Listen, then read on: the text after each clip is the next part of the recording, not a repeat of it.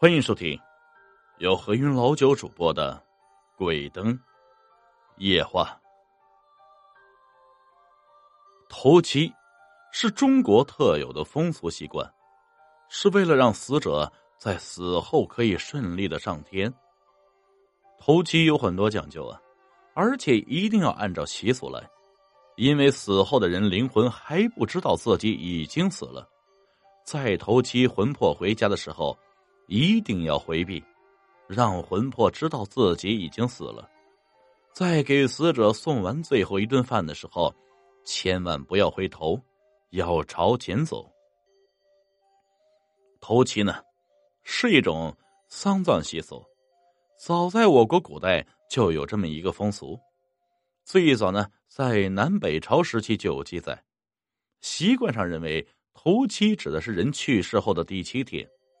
一般都认为啊，死者魂魄会于头七返家，家人呢，应该于魂魄回来前给死者的魂魄预备一顿饭。之后，活着的人必须回避，最好的方法就是睡觉，睡不着也应该要躲入被窝。如果让死者魂魄看见家人，会令他戒挂，便影响他投胎再为人世。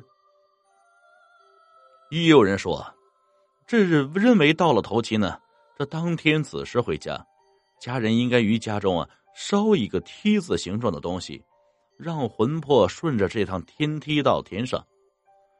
怎样知道头七亡者是否回来过呢？头七这一天要在供桌上撒上灰，却说，如果亡者回来过，会在灰上留下鸡的脚印。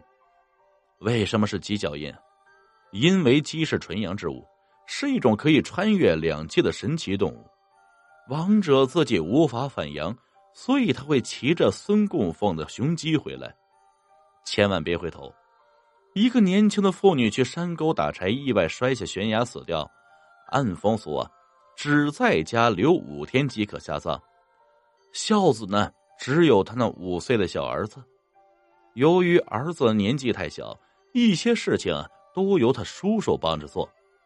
他叔叔呢是个十七八岁的小伙子，在下葬后的当天晚上，按例啊，孝子要送饭去墓地给死者吃。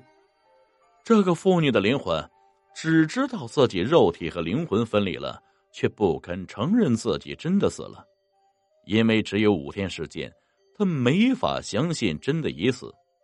就这样，一出悲剧产生了。当小孩的叔叔带着小孩来到墓地时，已经是月黑风高了。耳旁除了时而从远处传来的几声野鸟的怪叫，就是呼呼的阴风。按照习惯，小孩子的叔叔帮小孩给他母亲送好饭，烧完纸，让小孩子磕了头之后，就要离开这墓地。他想也没想，就把小侄子从地上抱起来。正好那小侄子趴在自己胸前，面向了自己身后。就在这刹那，那小侄子突然大叫：“妈妈，妈妈！”这叔叔当即被小侄子的叫声吓到半死。这小侄子继续叫：“叔叔，你看，妈妈正吃我们送的饭呢。”这叔叔越听越怕，但意识还算清醒。他把小侄子往胸前一拉，用衣服遮住他的头，猛地往前奔去。就这样，跑了十分钟之后，就到了家里。他这才想起啊，怀里的小侄子。他把衣服掀开，打算把小侄子放下来的时候，却意外的发现，自己抱着的竟然是刚才送饭用的那个破篮子。小侄子不见了。那个破篮子，他记得明明扔在坟头啊，这怎么会呀？想到这儿，他不相信这事是事实。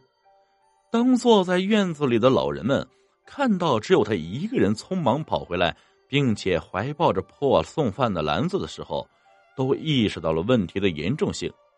孩子的父亲泪水夺眶而出，就差哭出声，上前狠揍了他弟弟两拳，接着头也不回的向妻子的墓地奔去，身后跟随着十几个家人。大家是一同前往找小孩结果一整夜，人们除了能听到时而从远处传来的凄惨野鸟的叫声外，剩下的就是呼呼的阴风。至于小孩啊，连个影子都看不见。绝望的父亲失去了妻子和儿子，把所有仇恨都算到他倒霉的弟弟头上，一怒之下杀了弟弟，然后自杀了。但愿真有头七啊！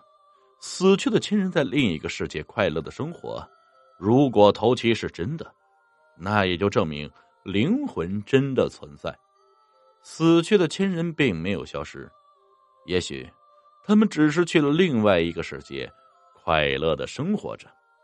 也许有朝一日，我们还可以相聚。祝福过去的亲人在另一个世界生活的安康幸福。